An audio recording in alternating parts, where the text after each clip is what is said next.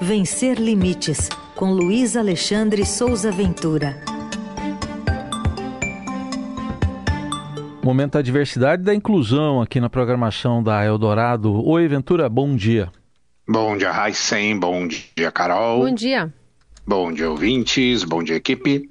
Hoje você vai trazer um pouco mais de um olhar é, que a gente está acompanhando no dia a dia também aqui do ataque racista contra o humorista Ed Júnior, que foi obrigado a sair da casa dele depois disso. Ventura, o que, que você nos diz?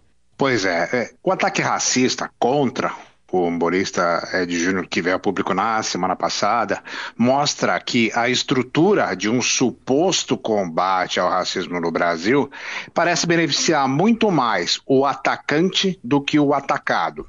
Isso porque até esse momento ninguém foi mais prejudicado por essa ação do que o próprio Ed Júnior. Você acabou de falar, ele foi obrigado a deixar a própria casa por medo das ameaças das duas pessoas que o atacaram. E essas duas pessoas permanecem no condomínio e a reunião que vai decidir como esse condomínio deve reagir a esse caso, ela pode resultar em absolutamente nenhuma providência mais severa, né?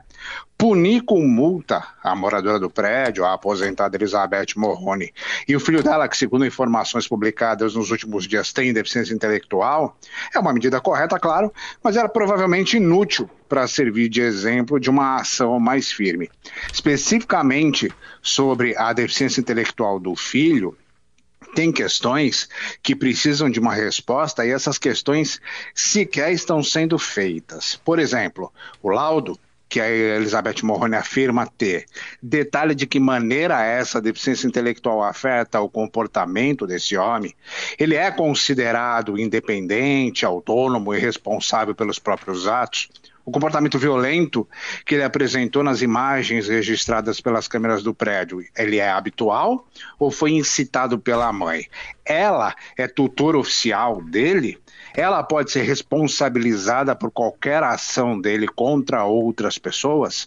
E aí, eu fiz essas perguntas para especialistas em direitos das pessoas com deficiência, inclusive para a primeira delegacia da pessoa com deficiência de São Paulo, que tem um setor coordenado pelo Instituto Jô Clemente, que é uma referência nesse tema. A resposta da delegacia veio numa nota oficial da Secretaria de Segurança Pública, uma nota bem curtinha que eu vou ler agora. Abre aspas. A Polícia Civil esclarece que, caso seja constatado que a mãe do autor tem, tenha o incentivado a praticar o delito, ela poderá responder criminalmente em coautoria ou como autora imediata, a depender da capacidade do autor. No entanto, é necessário que os fatos sejam denunciados para que sejam devidamente apurados. Isso é o que diz a nota. O Instituto Jô Clemente explicou que, em tese, a, deficiência intelectual ela não retira a autonomia, a capacidade jurídica da pessoa. Ou seja, essa pessoa responde pelos seus atos, inclusive por seus crimes. No processo judicial, e aí eles colocam que isso tem que ser avaliado caso a caso, Pode ser levantada a questão sobre capacidade, mas depende do laudo, da gravidade dessa deficiência, né, de que maneira a deficiência afeta essa pessoa e mais muitos outros detalhes. E eles dizem o seguinte: questões como ofensas ou crimes mais graves são do conhecimento comum de qualquer pessoa, tenha ela deficiência ou não. É isso que diz o Instituto João Clemente. O ponto importante é que o universo da deficiência intelectual é muito complexo para ser tratado de forma tão superficial como tem sido feito nesse caso.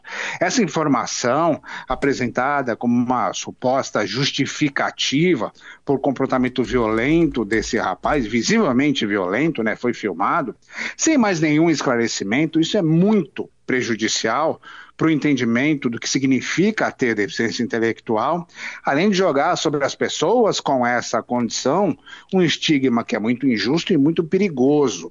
E isso certamente vai gerar reações capacitistas e preconceituosas. E o pior é o seguinte: nenhuma instituição que defende pessoas com deficiência intelectual foi ouvida nas reportagens sobre esse caso, e essas mesmas instituições elas permanecem em silêncio. Então, a gente tem um caso muito sério de racismo declarado e um problema muito sério da invisibilidade da pessoa com deficiência intelectual nesse caso. Uhum. E, Ventura, queria te ouvir também sobre um vídeo em apoio ao ex-presidente Lula que foi publicado por um grupo de pessoas com deficiência. Pois é, um vídeo acessível, publicado agora na sexta-feira, dia 21, um vídeo em Libras, tem Libras, tem legenda, tem descrição, tem locução em apoio ao Lula na disputa à presidência.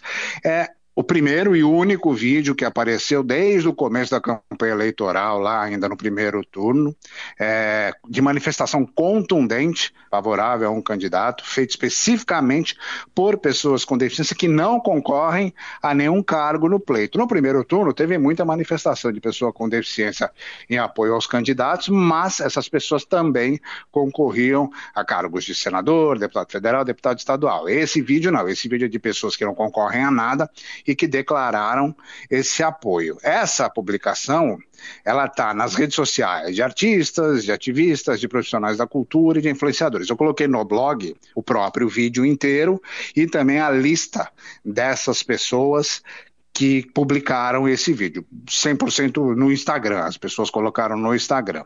E eles dizem o seguinte, que a proposta é fortalecer as conquistas e o legado da gestão Lula, eles afirmam isso, em prol da acessibilidade cultural e cobrar do próprio presidente Lula, caso ele seja eleito, um compromisso com a acessibilidade, com a inclusão das pessoas com deficiência. Eles fazem nesse vídeo é, e publicaram até um comunicado também bastante extenso, comparando ações do governo Bolsonaro nos últimos quatro anos com as ações do governo Lula durante oito anos, no que diz respeito a políticas, práticas e ações é, de defesa ou de ataque aos direitos das pessoas com deficiência. Eu já Sim. falei várias vezes aqui, já escrevi várias vezes, várias vezes no blog, eu acompanho toda a gestão do governo Bolsonaro e teve uma sequência de ataques aos direitos das pessoas com deficiência do próprio executivo, de ministérios, de parlamentares aliados ao governo.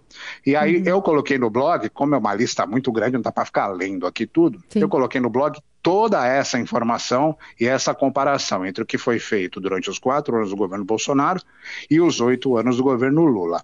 É uma ação necessária, contundente, que, na minha avaliação, deveria ter sido feita no primeiro turno já. Uma ação que, infelizmente, chegou só agora e que deveria ter sido feita no primeiro turno, porque as pessoas com deficiência precisam se posicionar politicamente, porque eu falei aqui, a gente teve quase 500 candidatos com deficiência no primeiro turno, pouquíssimos eleitos e uma representatividade baixíssima no Congresso Nacional.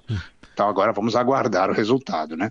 Tá aí, Luiz Alexandre Souza Ventura, semanalmente com a gente na coluna Vencer Limites, que também você encontra no vencerlimites.com.br, lá no portal do Estadão e nas plataformas de áudio. Obrigado, até semana que vem. Um abraço para todo mundo.